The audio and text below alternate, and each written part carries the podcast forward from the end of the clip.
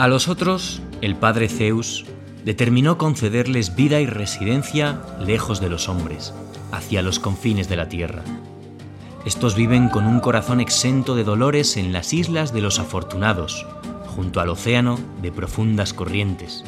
Héroes felices a los que el campo fértil les producen frutos que germinan tres veces al año, dulces como la miel. Allí, los bienaventurados de las islas oceánicas son envueltos por brisas.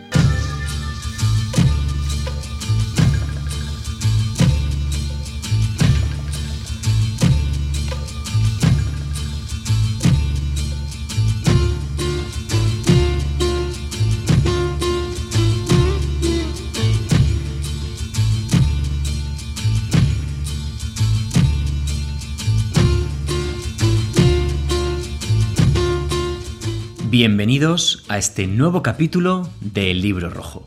Os habla Richie Ostariz.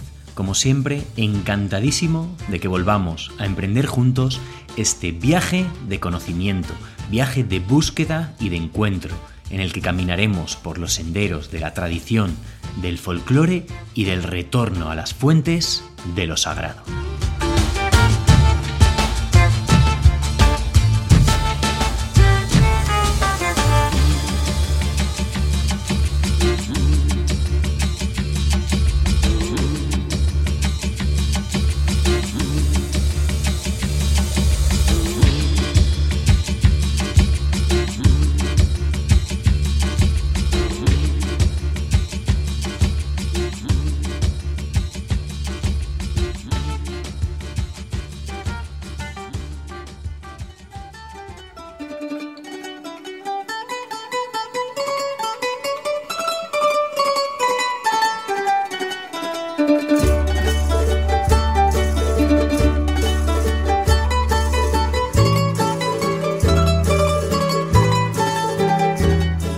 Hay lugares en el mundo, como sucede con las personas con las que creas un vínculo especial.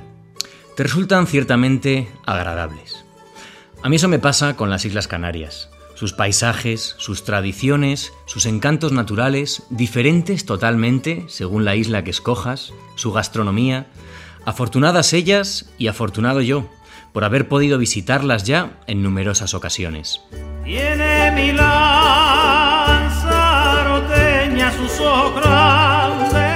A todo ello se le suma un aliciente, el sentirte cerca pero lejos, el saber que estás en un lugar que forma parte de tu historia y cultura, pero que al mismo tiempo no tiene nada que ver con ellas, que como siempre digo en este programa, es lo que acaba interesándome más, lo diferente a mí, aquello de lo que puedo aprender, aprender y aprender. Tiene mi lanza, sus lo diferente de Canarias se pierde en el tiempo. Sencillamente no lo sabemos con certeza, aunque poco a poco los investigadores van conociendo más sobre los primeros habitantes de estas islas y que sin duda trajeron con ellos una identidad antiquísima, de aquellas de las que poseían un vínculo especial con la tierra y con el agua. Así que José Farrugia, Farrugia, perdón, bienvenido y gracias por acompañarnos en este nuevo viaje de retorno a las fuentes de lo sagrado. ¿Qué tal? Eh, bien hallado. Muchas gracias por la invitación a participar en el programa. Pues es un gusto, es un gusto, como decía, además con ese cariño que le tengo a Canarias, ¿no? De haberlo visitado ya en varias ocasiones, pues es un gusto hablar con alguien de allí, sobre todo alguien que, como iremos viendo a lo largo del programa, está luchando mucho, ¿verdad?, porque se reconozca ese origen de, los primeros pobladores de Canarias, ¿no? Y de, la, verdadera identidad canaria.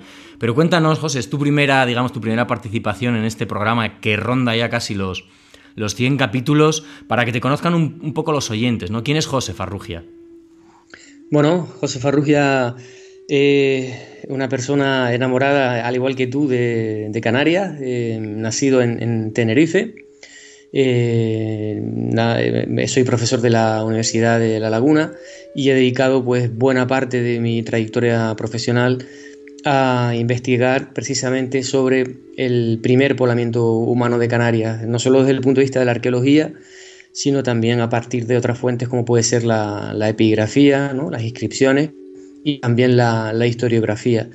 Y luego, más allá de esa faceta eminentemente investigadora, pues también he dedicado una buena parte de mi labor a concienciar y a difundir determinados eh, temas entre la sociedad, eh, sobre todo porque consideramos que son temas eh, que bueno, la sociedad debe estar al tanto en relación con determinadas formas en que se está gestionando o mal gestionando el patrimonio en Canarias y obviamente temas sobre los que no encontramos información en los medios de comunicación y en ese sentido pues una parte de mi labor también se ha centrado en hacerle llegar a la sociedad esa problemática para crear, como digo, un movimiento activista que denuncie, proteste y, eh, como digo, en ocasiones hemos logrado pues parar ¿no? Eh, algunos aspectos que contamos, pensábamos que atentaban contra el patrimonio. ¿no? Qué bueno, qué bueno, qué bueno. Bueno, pues que así, que así sea. Ojalá algún día nos podamos conocer en persona. Eso significará que estaré por allí y que además, pues eso, nos podemos poner, nos podemos poner cara.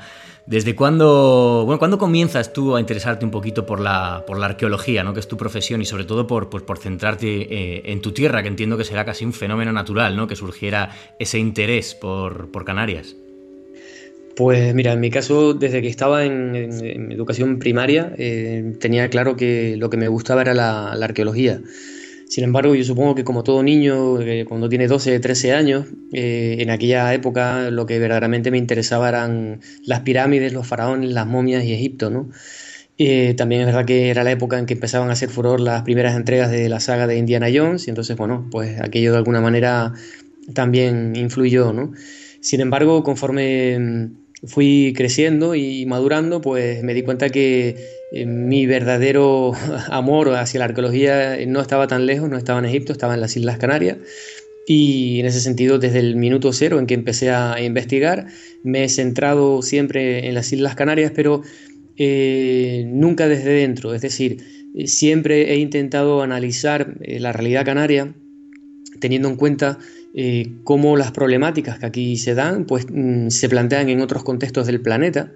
De manera que eh, considero que una de las cuestiones importantes de conocer nuestra historia también es poder entablar lazos, vínculos con otros espacios del planeta que han atravesado por procesos históricos similares, ¿no? Y que en el presente pues viven situaciones también que son coincidentes con las nuestras, fruto de esa herencia del pasado, ¿no? Hay otro, bueno, hace tiempo ya en este programa ha participado un par de veces. Yo no sé si conocerás a Israel Campos, no sé si compartís universidad.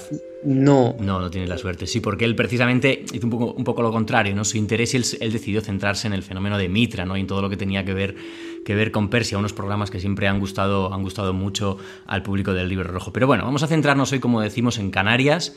Y todo esto que nos estás contando está derivando, y corrígeme si me equivoco, últimamente en mucho movimiento de reivindicación, con mucha conferencia, eh, proyectos audiovisuales y en tu caso también la publicación de un libro, ¿verdad? Eh, precisamente llamado Identidad Canarias. Cuéntanos un poco, si, quieres, cómo surge esta publicación y cómo todos, todos estos proyectos que están haciendo pues, que los arqueólogos y los investigadores en general tengáis voz hoy en día.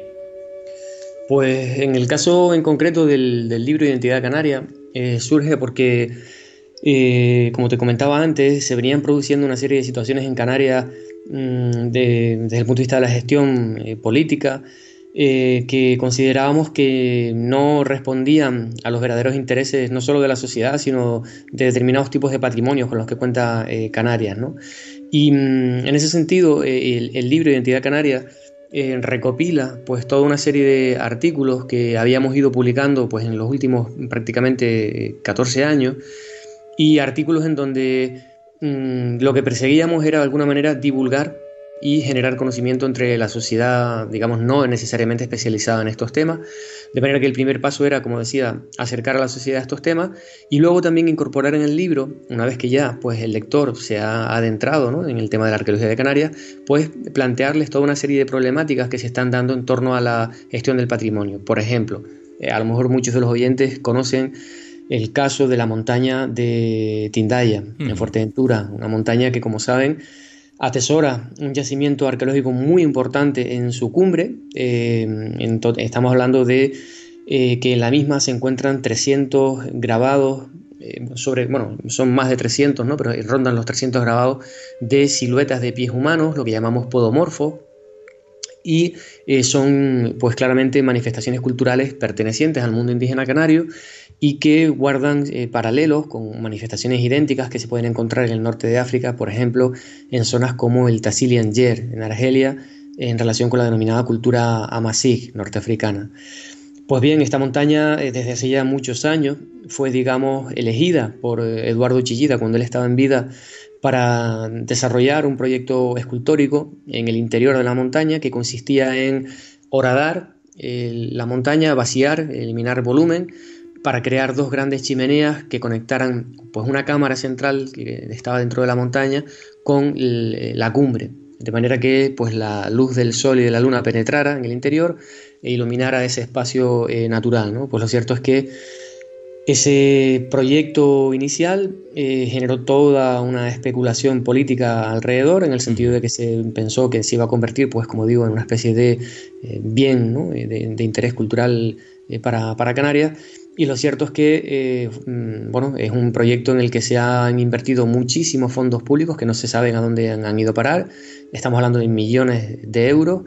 Eh, se especuló también con el tema de que es una montaña que en su momento fue utilizada como cantera de extracción, porque no perdamos de vista que eh, es una montaña de traquita y la traquita es una piedra muy valiosa que se emplea sobre todo para ornamentar las fachadas de los edificios y en ese sentido habían pues toda una serie de intereses eh, más allá del proyecto escultórico de Eduardo Chillida.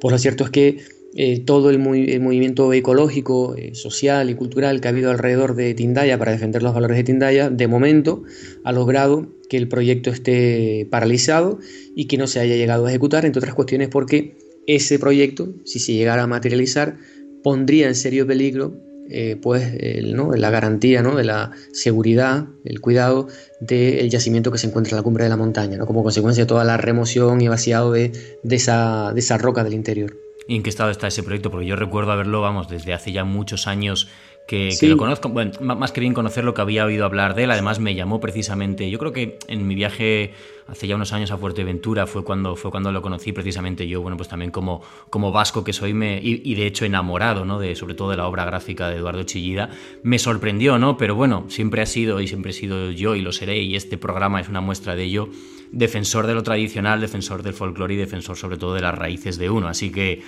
ojalá que hayáis logrado un poquito que estéis logrando vuestro propósito, ¿no? De parar eso. De momento, como te decía, sí, están las cosas eh, paradas. Eh, de hecho, ha habido, eh, como motivo de las últimas elecciones, pues un cambio político importante, consideramos, en, Fuerteventura.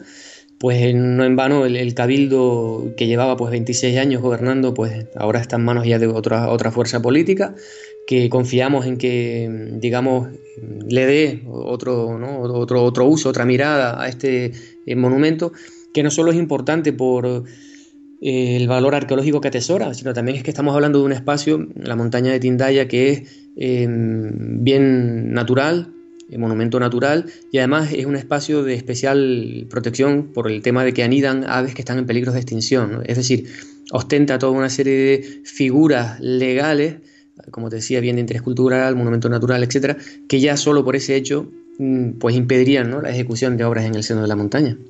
José, ¿cómo pueden conseguir los oyentes del libro rojo tu, tu, libro? Para, aunque mm, insistiremos en ello un poquito más, tanto en redes sociales como al final del programa, pero bueno, ¿qué editorial lo publica? Si está ya a la venta, ¿cómo pueden conseguirlo?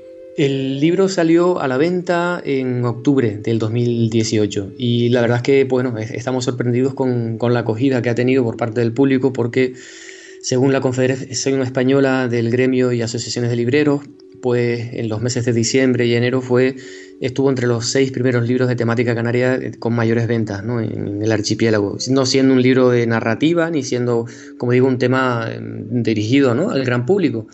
Y mm, lo editó la editorial eh, Tamaimos, de la Fundación Canaria Tamaimos. Está presente pues, en, librerías en Canarias y para el público fuera de Canarias se puede comprar a través de las páginas web de las librerías en cuestión. Hay, muchas, eh, pueden, no sé, buscar, navegar en librería Lemu, librería Canaima, o simplemente tecleando el libro, el título en el buscador del Google, el apellido mío y les van a aparecer pues las librerías que lo tienen y como digo también a partir de la página web de estas librerías se puede, se puede adquirir. Muy bien, pues vamos a ir poniendo un poquito las cosas en su, en su contexto. Llevamos un buen rato hablando de Canarias, pero tendremos de alguna manera que definir lo que es Canarias, ¿no? Hay mucho, mucho, mucho, gran parte del público oyente de este programa viene del otro lado del océano, ¿no? Del otro lado del Atlántico y seguramente no estén tan familiarizados con nosotros con lo que es Canarias. Cuéntanos un poco, obviamente una versión muy general de qué son las Islas Canarias, dónde están situadas, cómo son, sobre todo, que yo creo que esto tiene mucha importancia, ¿no? Como decía en la, en la introducción, ¿no? una de, las grandes riquezas de Canarias es su diversidad, no tiene nada que ver el hierro con Fuerteventura ni Lanzarote. Entonces cuéntanos un poquito tú, que eres de allí, ¿qué es Canarias? Canarias es un archipiélago que está ubicado escasamente a 100 kilómetros de la costa eh, occidental norteafricana y de hecho eh, en días eh, claros desde el continente africano se divisan las islas de Lanzarote y Fuerteventura, que son las más próximas al, continente. ¿no? Es decir, son unas islas con una clara vocación africana. ¿no? nuestro territorio es claramente mm, africano, nuestra cultura más primigenia también es africana, pues los primeros pobladores vinieron del norte de África. Y el territorio es un territorio de origen volcánico eh, que ostenta, ¿no? cuenta en su haber con toda una serie de bosques del terciario que hoy en día son parques nacionales, como puede ser el caso del Parque Nacional del Garajonay en la isla de La Gomera. Eh, cuenta también con un eh, parque nacional que es Patrimonio Mundial de la Humanidad, como es el caso del, del Teide, eh, el volcán, como saben, más alto de España, eh, a casi 3.800 metros de altitud sobre el nivel del mar, en la isla de, Tenerife. Y es una isla, como bien señalaba, eh, perdón, un archipiélago lleno de contrastes. Nos encontramos con ocho islas divididas en dos provincias, y en el caso de islas como por ejemplo el Lanzarote y Fuerteventura, que como decía son las más próximas al continente africano, pues predomina un clima bastante árido y un paisaje que también es bastante árido, con importantes extensiones de, de dunas. Eh, y luego en el caso de islas como por ejemplo Gran Canaria, Tenerife, eh, La Gomera o La Palma y el Hierro, hablamos de islas con mayores masas eh, boscosas, bosques lo que aquí llamamos el laurisilva, que están mm. prácticamente entre los 800 metros y los 1200 metros de altitud, y islas en donde bueno, pues hay toda una serie de endemismos, flora autóctona, aves autóctonas y, mm, y toda una serie de elementos culturales que, eh, digamos, son únicos de las Islas Canarias. ¿no?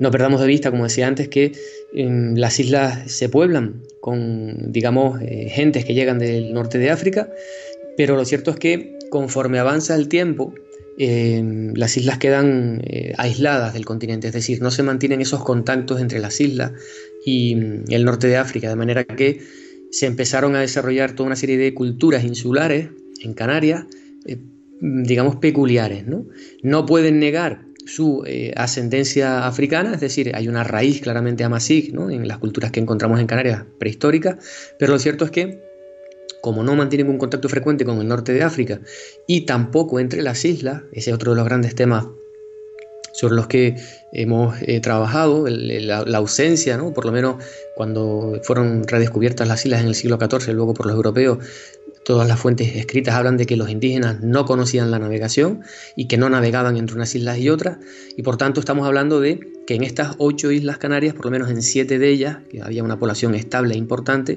se desarrollaron auténticas culturas insulares. Este mm, mundo indígena eh, se desarrolló pues prácticamente desde el primer milenio antes de la era cristiana hasta el siglo XIV de nuestra era, en que las islas fueron redescubiertas por los europeos, en primer lugar por los normandos y luego por los castellanos, portugueses. Hay toda una serie de enfrentamientos y de litigios por, digamos, ocupar las islas, porque eran una pieza muy importante para, en ese momento para el, reino de Castilla y Aragón en su expansión hacia los recursos del continente africano. Entran en litigio con Portugal, pero lo cierto es que a raíz del Tratado de Tordesillas, pues las Islas Canarias pasaron a la órbita, digamos, eh, española, y eh, fueron incorporadas al, reino de Castilla y Aragón. Eh, hubo una primera etapa de la conquista de Realengo, en donde bueno, pues son determinadas mm, personas mm, pudientes quienes asumen la, conquista de determinadas islas, como fueron los casos, por ejemplo, de Lanzarote, Fuerteventura, La Gomera o Hierro. Y luego eh, los reyes católicos terminan de conquistar las Islas Canarias, en el caso de Tenerife, ¿no? La Palma. Y lo cierto es que bueno, pues es un territorio que desde el siglo XV, en que finalmente, bueno, para que se haga una idea al oyente, eh, América fue redescubierta en el año 1492 y Tenerife fue conquistada en el año 1496. Fueron procesos prácticamente sincrónicos en el tiempo, ¿no? Y desde entonces, pues las Islas Canarias, a pesar de esta posición, como digo, ¿no? tan africana y tan cerca de África, pues pasaron a depender de un Estado eh, español, políticamente, económicamente, culturalmente, y eso eh, dio pie a que poco a poco esos rasgos que definían a esas culturas indígenas se fueran perdiendo con el paso del tiempo, y, eh, pero sin llegar a desaparecer, hasta el punto de que podemos hablar de pervivencias marginales de elementos culturales del mundo indígena en la Canarias contemporánea, ¿no? eso sí, muy diluidos, muy transformados, pero que aún se detectan. Y luego otro elemento que también ha sacado a relucir eh, la genética, los estudios de investigación de la genética, es que contrariamente a lo que se pensaba pues hace escasamente 20 años, que era pues la, idea tan, digamos, mm, reiterada y repetida de que los indígenas canarios se habían extinguido y desaparecido como consecuencia de la conquista y colonización, pues lo cierto es que los estudios genéticos lo que reflejan es que fruto del contacto entre europeos e indígenas eh, se produjo un importante proceso de mestizaje que permitió que por vía materna se mantuvieran vivos linajes indígenas desde la época de la conquista hasta el presente. En ese sentido, hoy en día hay toda una serie de estudios genealógicos a partir de fuentes documentales y genéticos a partir del trabajo con el ADN y restos eh, antropológicos que han permitido, pues, digamos, demostrar que la huella indígena sigue presente entre, entre nosotros hoy en día en Canarias y en algunas islas de forma bastante abrumadora, ¿no? Es el caso, por ejemplo, de La Gomera, donde un 55% de los, de los, habitantes actuales tienen una ascendencia indígena, ¿no? En el caso de La Palma, un 44%, en el caso de Tenerife, un 27%, ¿no? Es decir, eh, hoy en día eh, una de las cuestiones que la, arqueología eh, investiga es ver precisamente ¿no? cómo esa huella ha pervivido a lo largo del, tiempo hasta llegar hasta el presente. Pues te agradezco personalmente ese, vamos, esa capacidad de síntesis que has tenido para resumirnos un poco la historia, ¿no? Y, un poco también la, geografía de, Canarias para el que no lo conociera. Como decíamos, vamos a sobre todo centrarnos hoy en esos primeros pobladores, ¿no? Ya nos has aventurado, ya nos has eh, eh, avisado de que vienen del norte de África y sobre eso, sobre todo, es lo que vamos a girar hoy en todo, el programa.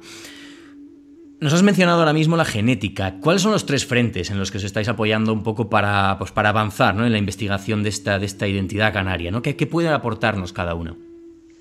Pues, eh, por un lado, eh, la arqueología eh, lo que ha reflejado es que muchas de las prácticas culturales que se desarrollan aquí en las islas están directamente relacionadas con el denominado mundo Amazigh norteafricano. Para el, que no conozca la terminología, hablar del mundo amasí es lo mismo que hablar del mundo bereber.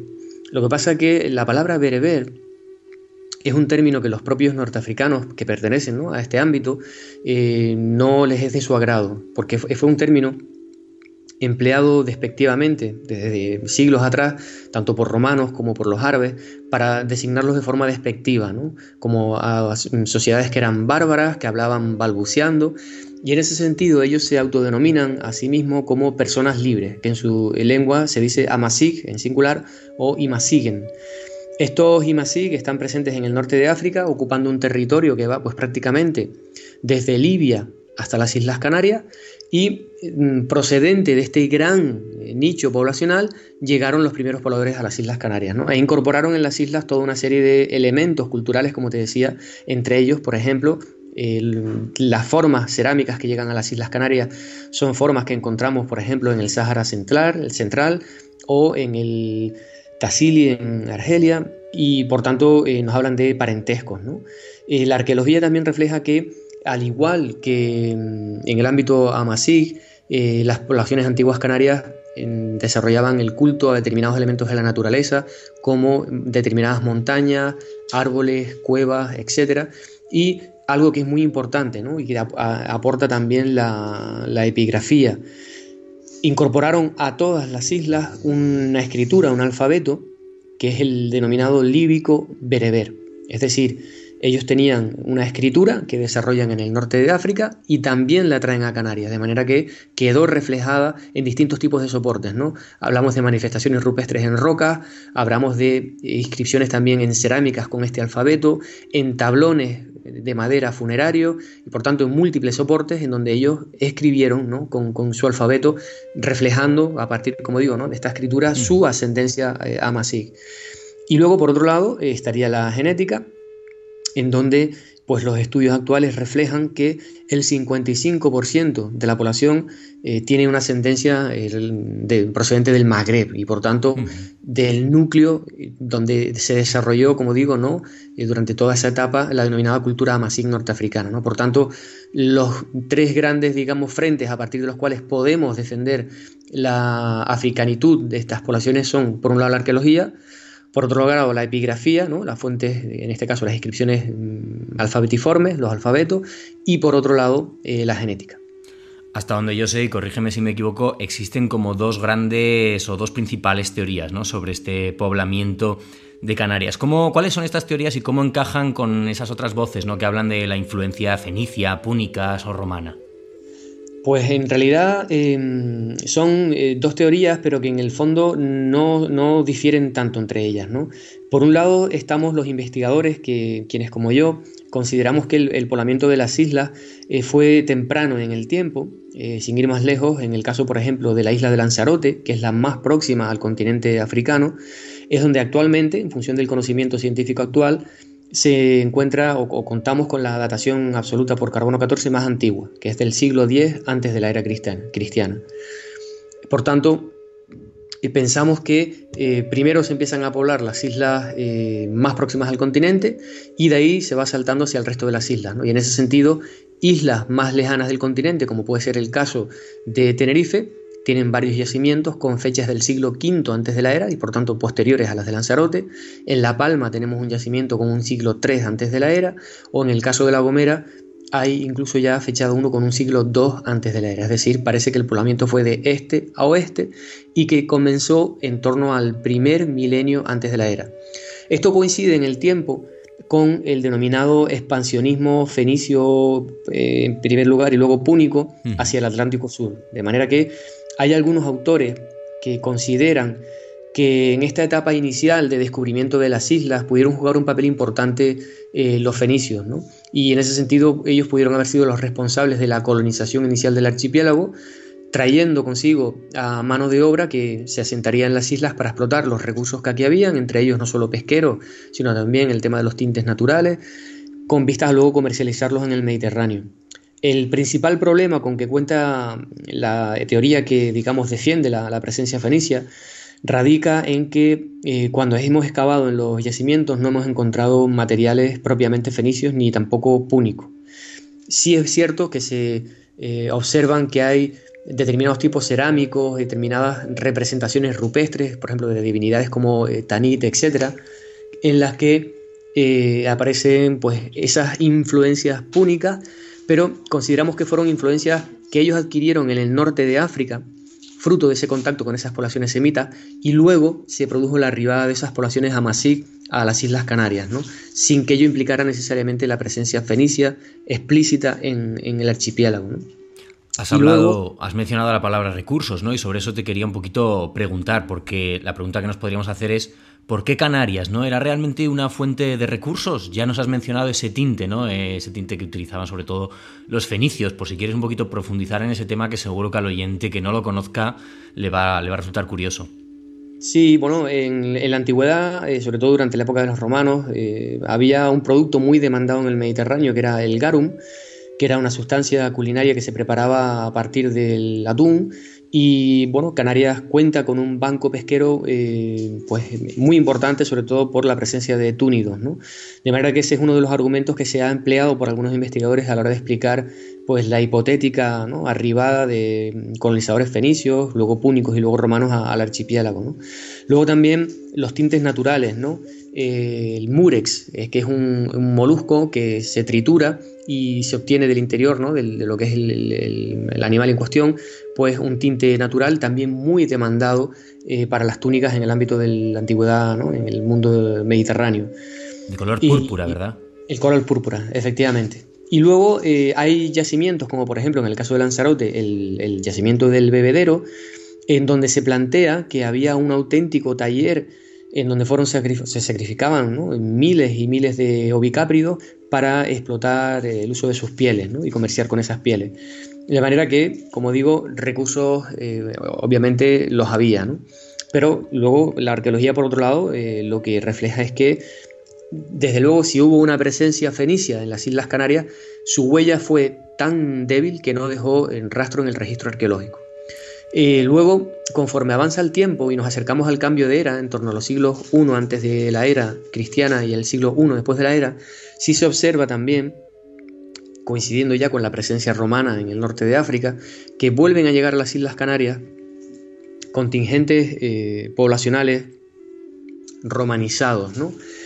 Eh, por ejemplo, en el caso de Lanzarote y Fuerteventura, donde ya habíamos comentado antes que teníamos una escritura denominada líbico-bereber, pues coincidiendo con la época del Imperio Romano, se introduce un nuevo alfabeto que se ha denominado como latino canario o líbico canario y que es un eh, alfabeto que de momento solamente se documenta en las islas de Lanzarote y Fuerteventura y que además lo verdaderamente interesante es que las inscripciones que se escribieron en esa época siempre se escribieron junto a otras líbico-bereberes, es decir, nos encontramos con paneles bilingües, de manera que el autor de esos textos manejaba los dos alfabetos, ¿no? y por tanto conocía esa parte de la cultura romana que había incorporado ¿no? y hecho como suya propia, y por otro lado, eh, ese alfabeto más, digamos, ¿no? de su cultura, más propio de su cultura, como era el líbico-bereber. Eh, precisamente las inscripciones latino-canarias han permitido avanzar en el estudio y en la transcripción de, estos textos, que si les avanzo no son textos de carácter literario extensos, son eh, frases muy cortas, eh, muy breves, en donde solamente aparecen reflejados nombres de determinadas personas, como por ejemplo Aníbal, Ausubel, que son nombres de origen eh, semita que también están documentados epigráficamente en el norte de África y que hace referencia, por tanto, a la arribada a Canarias de una serie de genealogías o de linajes vinculados ¿no? con familias que por esa época estaban frecuentando estos ámbitos. Aparecen también nombres de divinidades, nombres de teóforos y también en muchas de estas inscripciones hay em, textos en donde se repite la palabra agua, hay digamos como em, frases propiciatorias para la obtención del agua. ¿no? La palabra Haman, HMM, HMN, perdón, aparece documentada también en varios de los textos de las inscripciones lírico-bereberes de las Islas Canarias. De manera que eh, en ese segundo gran momento poblacional incorporarían pues entre otros elementos culturales, este nuevo alfabeto. Y luego hay islas o islotes, como puede ser el caso del islote de Lobos, que está muy próximo a la isla de Fuerteventura, en donde recientemente hay un equipo de investigación liderado por la doctora Carmen del Arco, que viene excavando un yacimiento del cual se acaban de publicar hace pues escasamente un año los primeros resultados y eh, se corresponde con una posible factoría instalada, como digo, en este islote y por tanto de una ocupación eh, temporal, a la cual acudían precisamente para, eh, eh, digamos, obtener murex, ¿no? El, murex con el que elaborar ese tinte, ese tinte de color púrpura del que hablábamos antes, ¿no?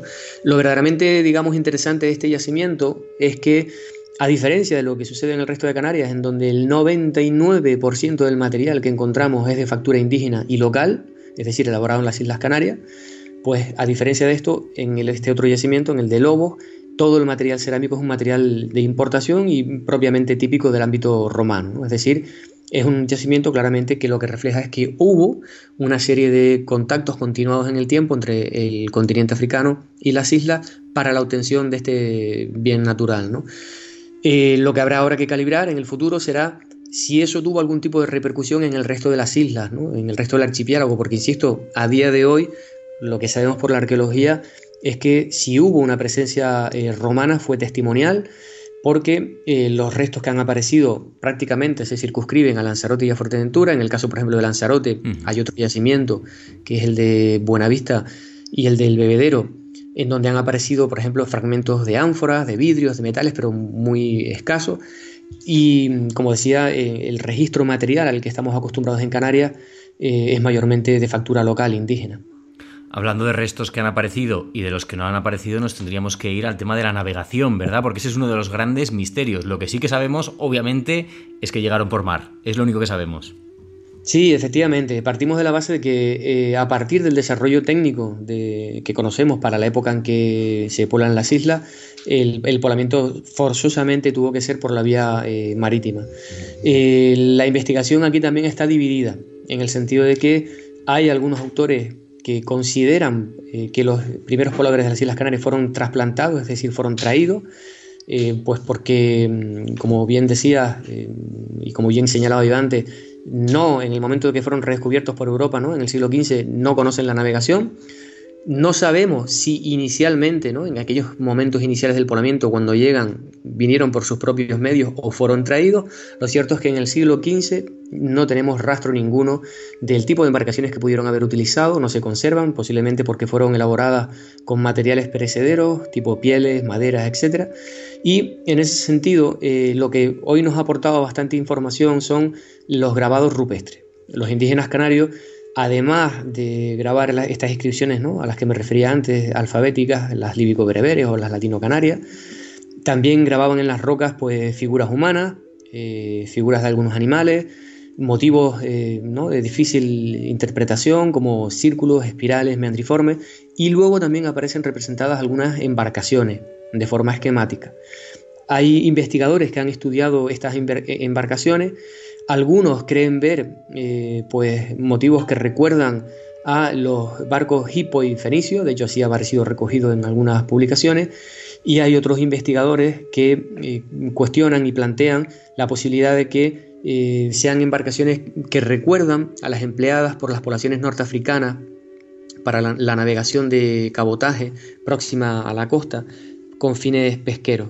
En ese sentido, es importante señalar un dato, y es que cuando las Islas Canarias se poblaron, como decía ahora, hace prácticamente 3.000 años, los primeros pobladores que llegaron a las islas trajeron consigo animales de muy pequeño porte. Hablo, por ejemplo, de perros, bicápridos, cerdos.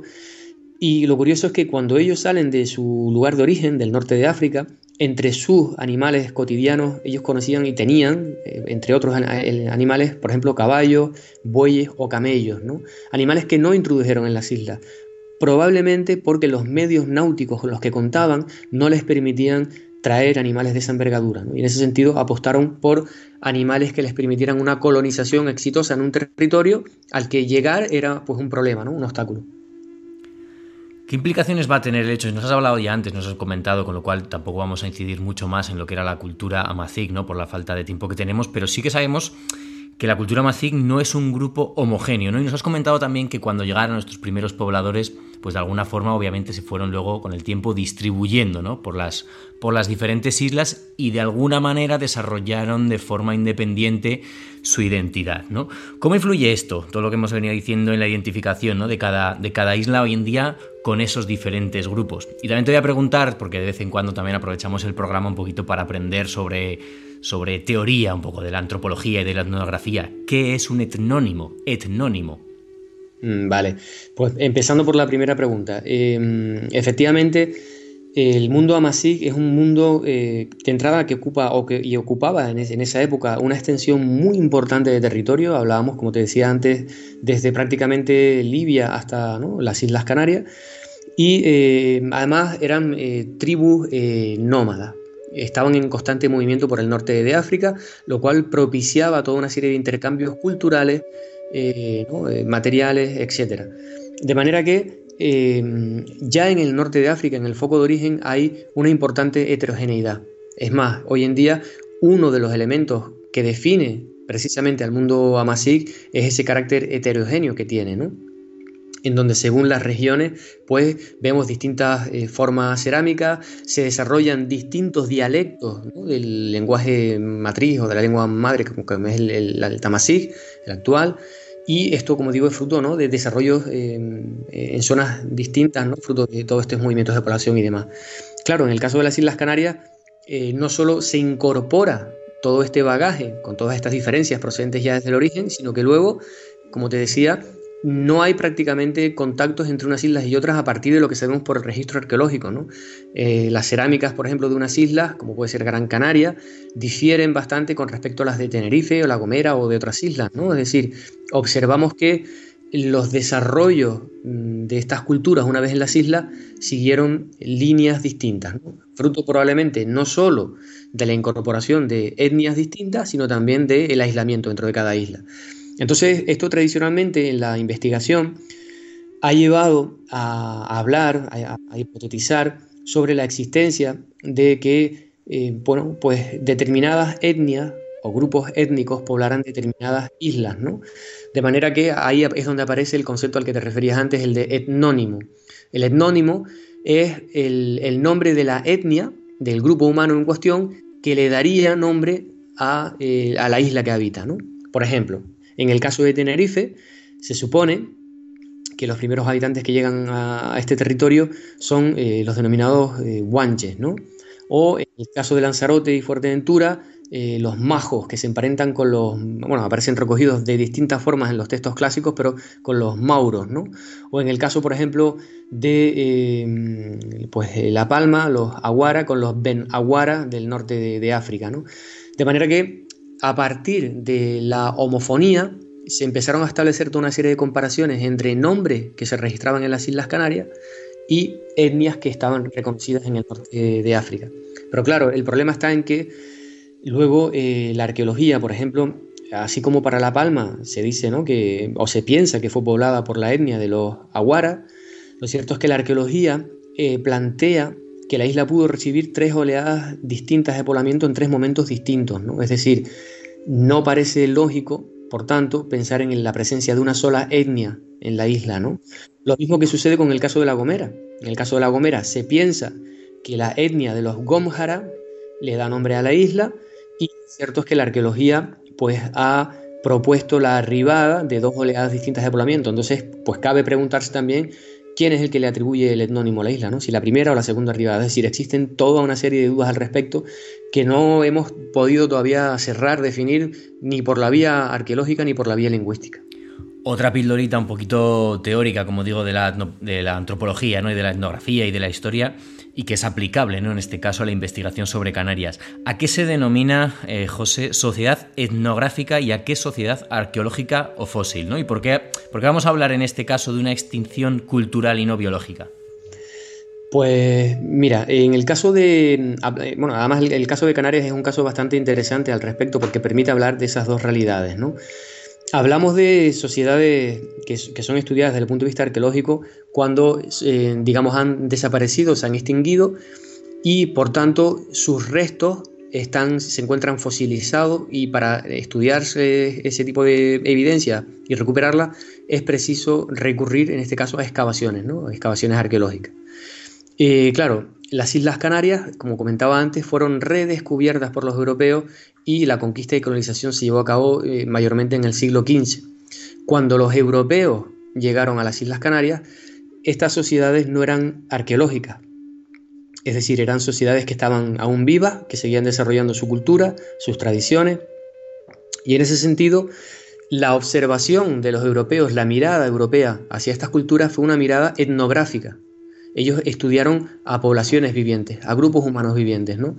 Y eh, claro, si algo propició la conquista y la colonización fue que los nuevos colonos ocuparan los territorios de los indígenas, empezaran a gestionar eh, sus recursos y fueran desplazando ¿no? a esa sociedad que fue cada vez, como digo, mermándose no solo desde el punto de vista cultural, se impuso un nuevo credo religioso, una nueva forma de entender y concebir el mundo, unas nuevas prácticas culturales, políticas, económicas, de manera que, como digo, fue desapareciendo progresivamente esa realidad cultural, ya no se, mm, digamos, mantenía en plenitud de condiciones, fruto de, ¿no? de la imposición de una serie de valores nuevos, fruto del colonialismo, pero lo cierto es que, contrariamente a la visión historicista que predominaba hasta hace escasos años, ¿no? esas narrativas terminales que hablaban de la desaparición del genocidio, la genética precisamente lo que ha demostrado, lo que comentábamos antes, es que hay un mestizaje, es decir, el indígena se mantiene vivo a través de la vía materna, matrilineal mayormente, aunque hay también un 7% de, de, ascendencia por la vía paterna indígena, eh, documentado para Canarias, de manera que lo que sí se observa es que eh, se produce un mestizaje en donde en las zonas, por ejemplo, eh, más rurales y más alejadas de los núcleos urbanos, se mantienen muy bien arraigadas costumbres netamente indígenas. Hablo, pongo por ejemplo, en el caso de Tenerife, eh, hay una zona que conocemos con el nombre de Icot, que es famosa por el, por el drago, pues en Icot del Alto y en San Juan de la Rambla se han venido desarrollando una serie de estudios por Carmen Nieves Luis que reflejan cómo eh, muchas de las familias que aún viven en esas zonas de Tenerife están directamente emparentadas con personajes destacados de la sociedad indígena del siglo XV por líneas directas, es decir, hay una continuidad en el tiempo, no hay una ruptura, y eh, luego desde el punto de vista de la genética también se ha podido corroborar, ¿no? de manera que eh, digamos que en Canarias lo que pasó fue que la comunidad indígena no logró tener un peso, una fuerza suficiente, al igual que eso ha sucedido, por ejemplo, en el caso de las comunidades maoríes en Nueva Zelanda, o de los mayas o los aztecas en el caso ¿no? de Centroamérica, como para mantener vivo un legado que con el paso del tiempo lo que fue fue retrocediendo ¿no? y manteniéndose de forma marginal en determinadas zonas rurales alejadas de los núcleos urbanos. Básicamente un poco eso es lo que permite distinguir lo que es la mirada arqueológica de la pervivencia etnográfica. En este programa, en el libro rojo, siempre, bueno, y también por interés personal, hay mucha, mucha carga de todo lo que tiene que ver con mitología, con leyendas y al fin y al cabo también con un poco con el volver a las fuentes escritas, ¿no? Al, a todo lo que tiene que ver con la investigación filológica. Háblanos un poquito sobre los mitos de origen, porque vamos a encontrar también a Canarias de alguna manera mencionada eh, en las fuentes clásicas, por supuesto, y también incluso relacionada, dime si es cierto, eh, con el Génesis, ¿no? Con, con un posible jardín del Edén de Adán y Eva. Sí, efectivamente. Uno de los mm, aspectos que propició precisamente ¿no? esa eh, llegada de los colonos europeos fue que ellos impusieran una nueva forma de entender esta realidad, ¿no? la realidad canaria de aquella época. Y claro, eh, si nos ponemos en la piel de, aquellos eh, militares, de aquellos religiosos, de aquellos colonos que llegan a las Islas Canarias en aquella época, eh, ellos no encontraban explicación razonable al hecho de que en pleno siglo XV, cuando ya Europa empezaba a despegar con el Renacimiento, pues eh, en pleno Atlántico, en unas islas, vivieran recluidas unas poblaciones que culturalmente eran muy distintas a, las europeas.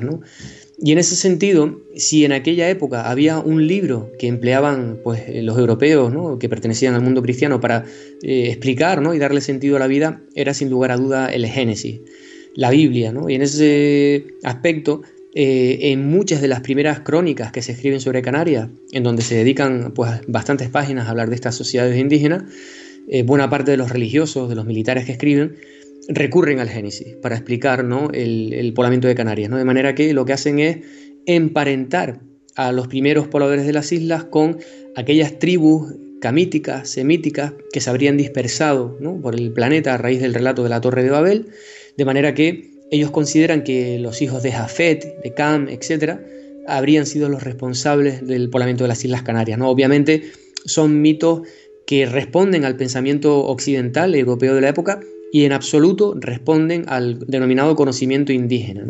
Eh, otro de los aspectos clave de Occidente en aquella época es que no había una tradición ¿no? basada en escuchar al otro, directamente se imponía una nueva forma de, verlo, de concebirlo, y directamente en el caso de Canarias los indígenas fueron vistos como seres inferiores porque no conocían la revelación divina, es decir, en los textos de la época una y otra vez se refleja ¿no? cómo eh, adoraban al sol, adoraban a la luna y por tanto eran idólatras y eso implicaba que había que incorporarlos ¿no? a la dominación del, cristianismo, ¿no? en este caso a, los territorios de Castilla y Aragón. Y luego, eh, otro aspecto también importante desde el punto de vista material, los indígenas canarios no conocían los metales. De manera que los conquistadores, cuando llegaron a las islas, vieron que los indígenas eh, prestaban especial interés hacia todos los objetos metálicos, eran los bienes más codiciados por las élites indígenas de la época. ¿no? Y eso era en aquella época visto como un símbolo de degeneración, es decir, no conocían ni la revelación divina ni el trabajo de los metales. Entonces, eh, como digo, se impone este esta forma de, ver el mundo occidental, pero eh, algunos autores, por ejemplo, eh, Fray Alonso de Espinosa, es un, es un caso curioso porque Fray Alonso de Espinosa es un religioso dominico que fue discípulo de Fray Bartolomé de las Casas, el famoso eh, obispo de Chiapas, en México, y eh, Fray Alonso de Espinosa estuvo en Tenerife desarrollando una labor misional y por tanto tuvo un contacto muy cercano y muy directo con los indígenas a los que intentó, ¿no? y de hecho llegó a evangelizar. Fruto de este contacto, él observó que eh, bueno, pongo en antecedentes a, a, los oyentes, las Islas Canarias, una vez conquistadas y colonizadas, pasaron a formar parte de una economía de mercado en donde en los primeros momentos en Canarias se empiezan a establecer ingenios azucareros para obtener, ¿no? Eh, explotar el azúcar, caña de azúcar y demás. pues eh, era necesario tener mano de obra para trabajar en estos ingenios azucareros y en ellos trabajaron no solo los indígenas, sino también esclavos que fueron traídos del norte de África, casualmente de una zona del África berberófona.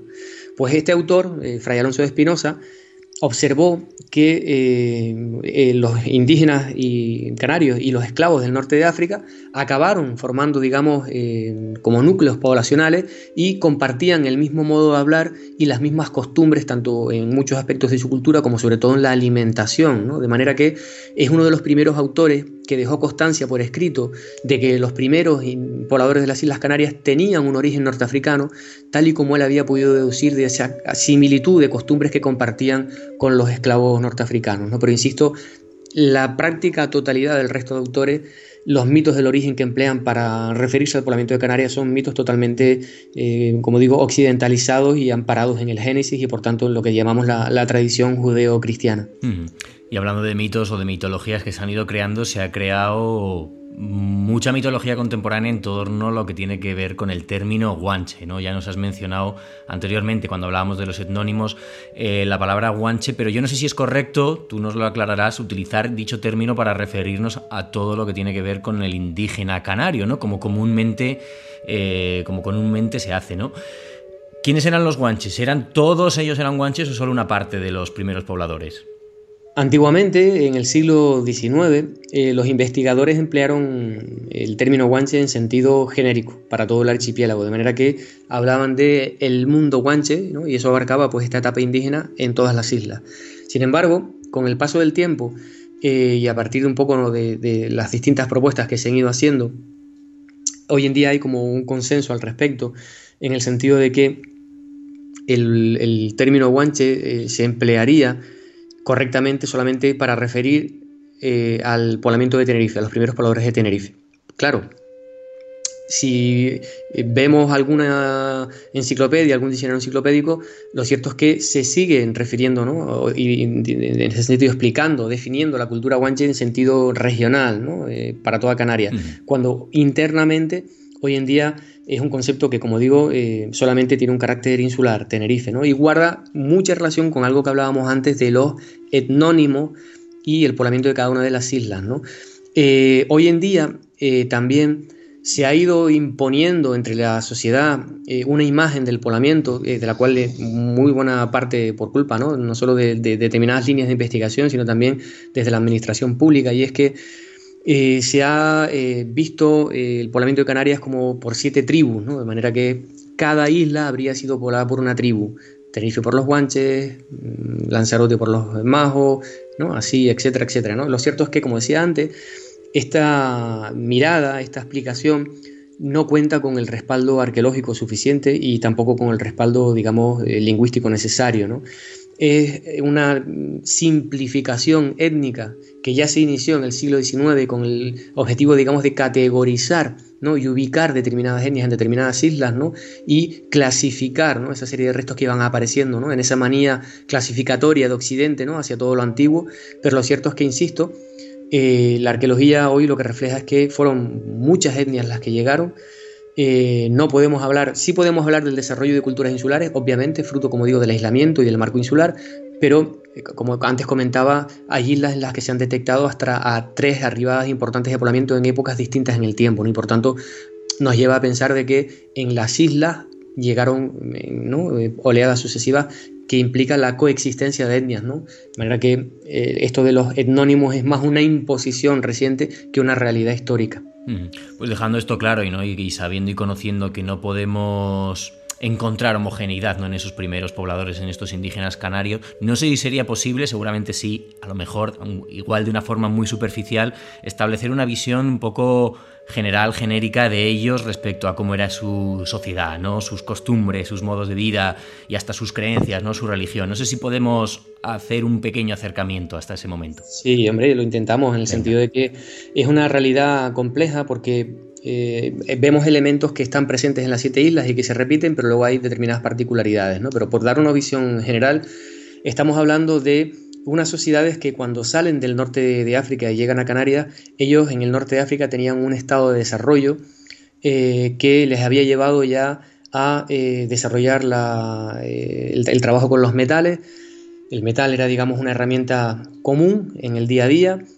Tenían determinados animales como, por ejemplo, caballos, camellos, y los animales a los que preferían antes, bicápridos, etc.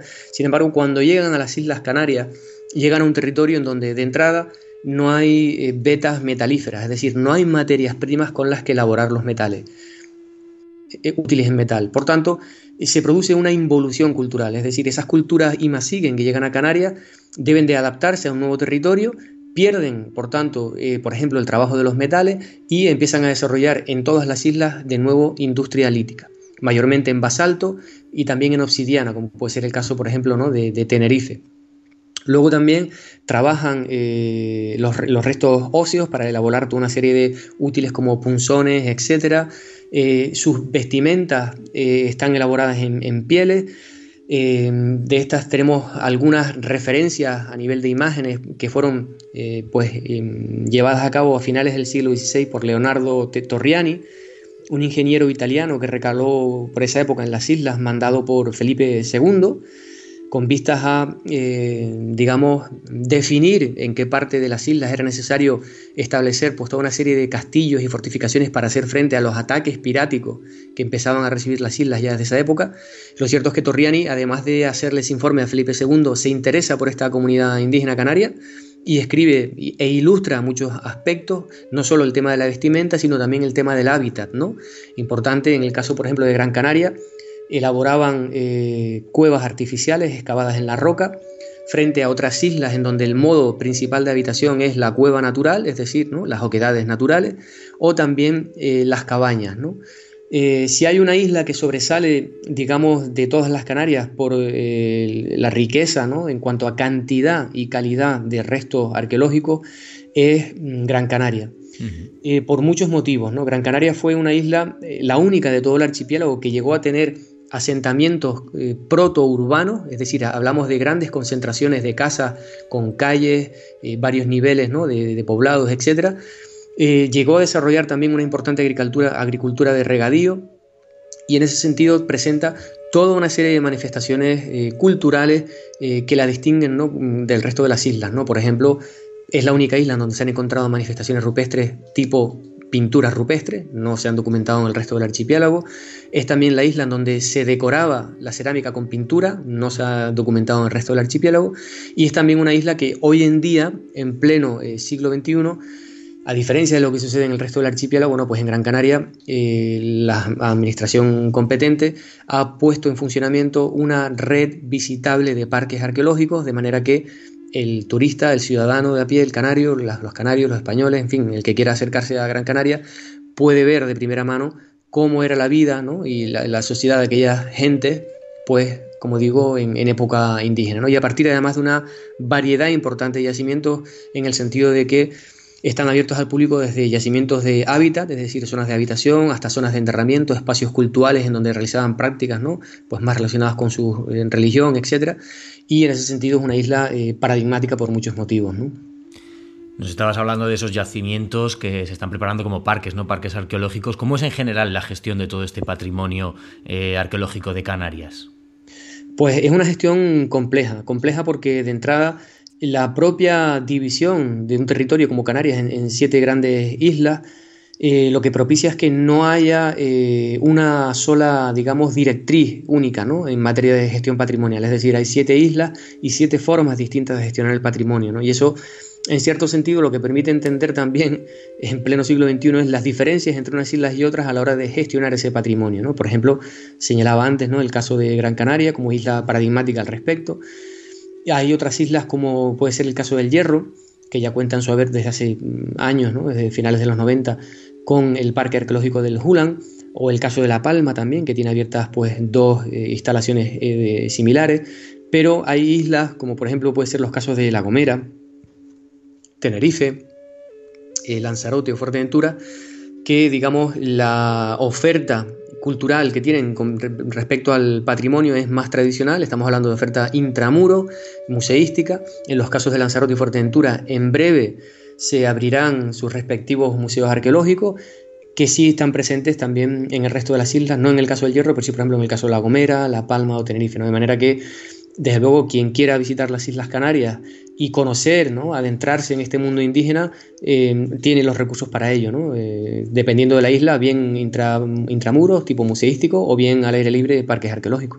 Que bueno, además una visita, una visita muy recomendable. Ya saben los oyentes, solemos terminar este programa. Todavía nos quedan un par de cositas de hablar, pero bueno, nos hemos adelantado ahí al el, recomendar lugares, ¿no? Que pueden ser en este caso, pues como esos museos, como los yacimientos, como incluso pues, parajes naturales, ¿no? Eh, hablabas de hablabas de La Gomera. Yo recuerdo, yo recuerdo en, el Alto del Garajonay. Bueno, recuerdo dos momentos en La Gomera. Yo he hecho dos viajes a La Gomera.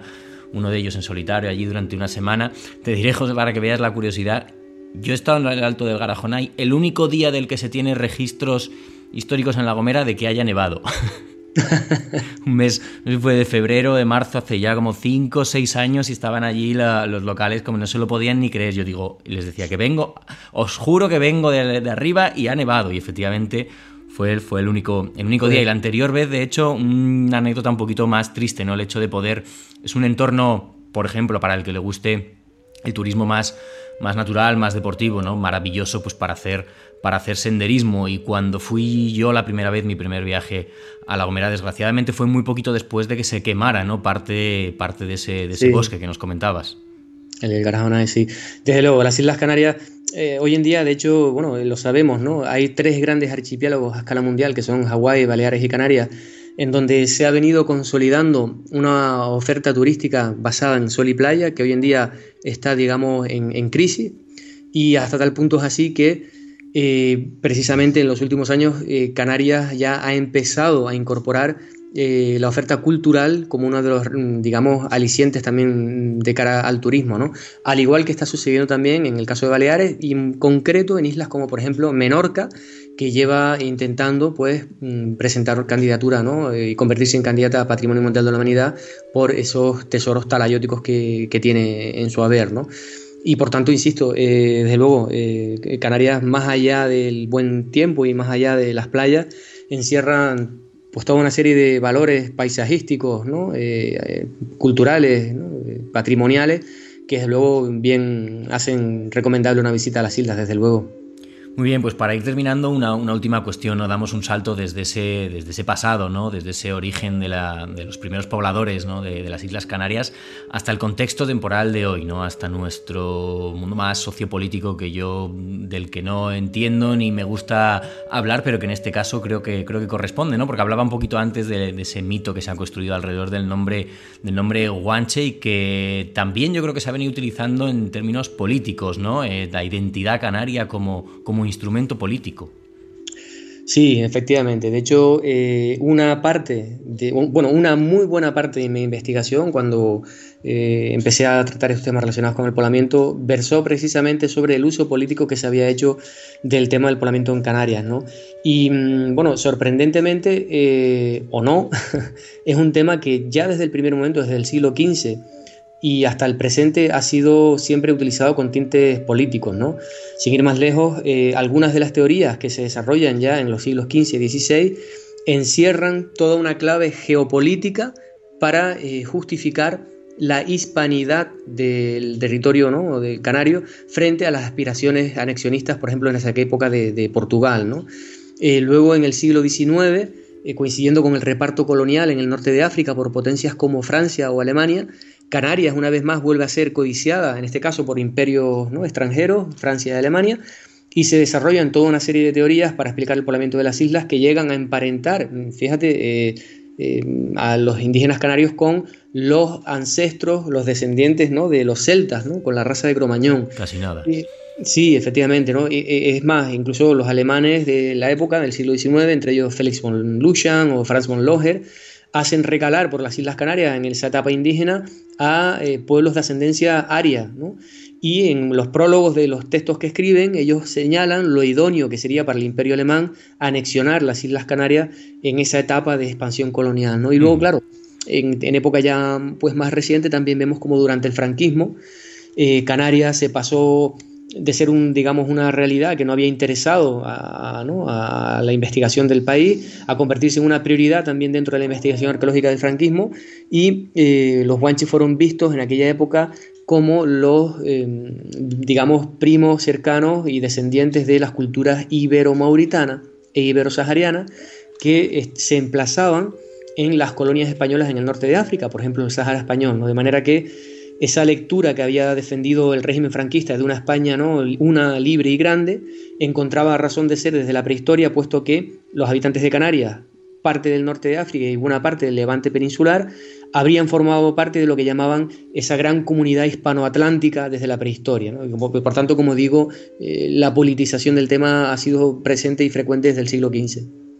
Pues José Farrugia, ha sido bueno, ha sido para mí un gusto, ¿no? Acercarme, aunque sea radiofónicamente, hasta Canarias. Me da un poquito de envidia, aunque, como saben los oyentes, yo ahora mismo vivo en, en, una ciudad de la que me enamoré, que es Córdoba, pero como digo, no se tiene que estar nada mal en Tenerife ahora mismo.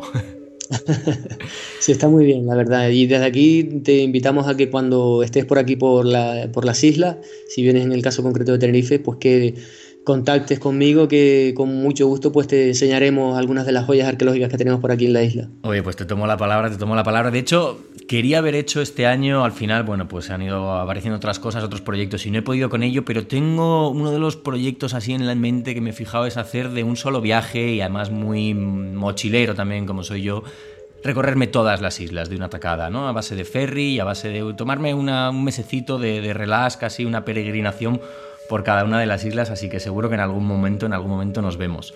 Seguro que los oyentes se han quedado también con ganas de conocer más sobre este, sobre este tema, ¿no? al, que nos hemos acercado un poco con la, con la sabiduría y con el conocimiento y con el rigor de, José Farrugia. ¿Qué material les podemos recomendar en forma de libros, de artículos o incluso de un documental, verdad?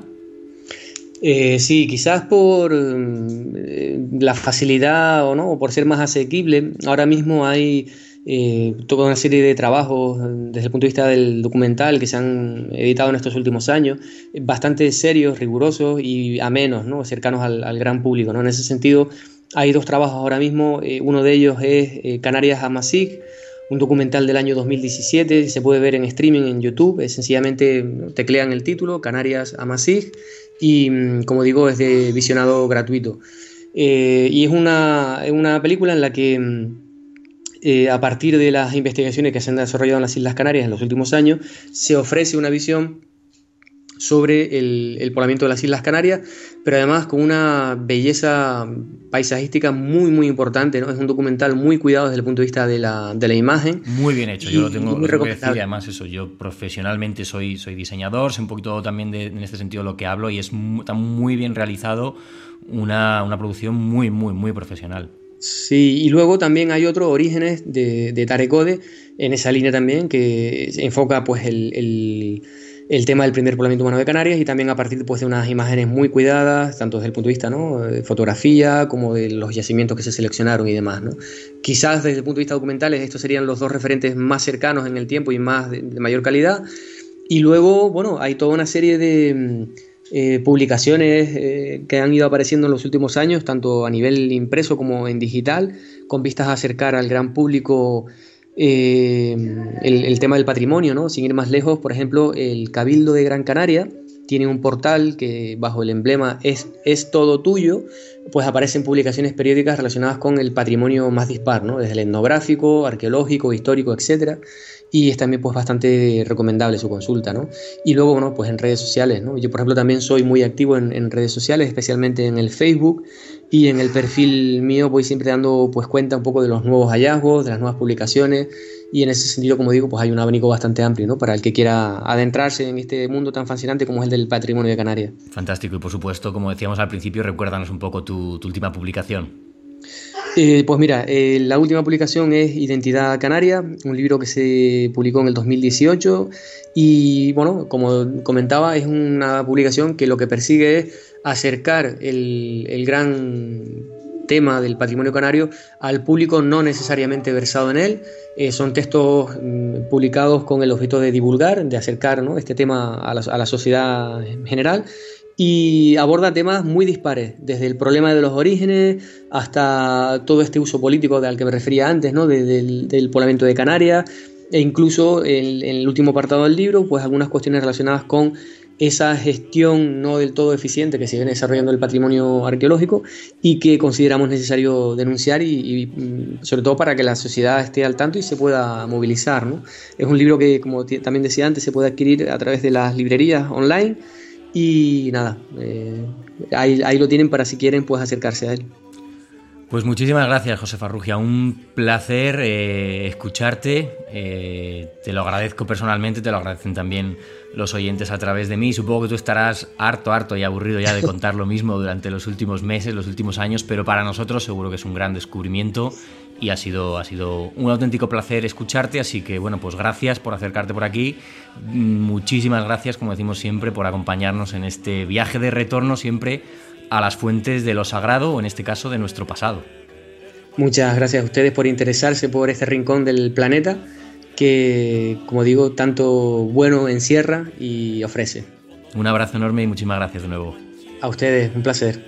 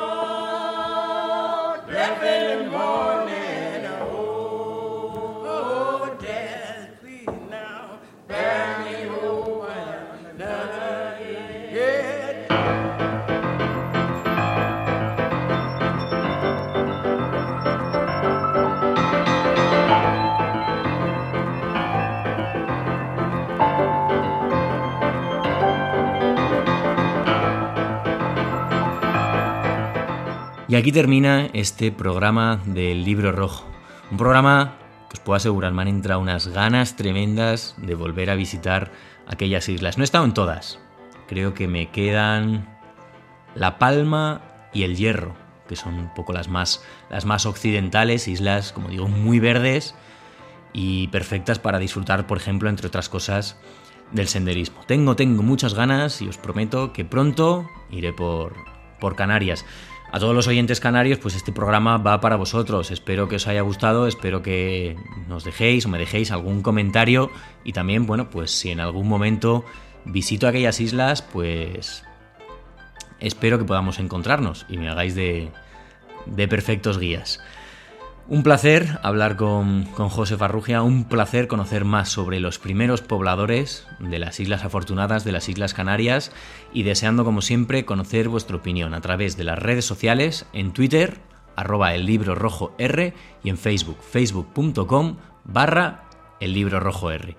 Nos volvemos a encontrar muy prontito, muy prontito, con este ritmo frenético veraniego que he cogido.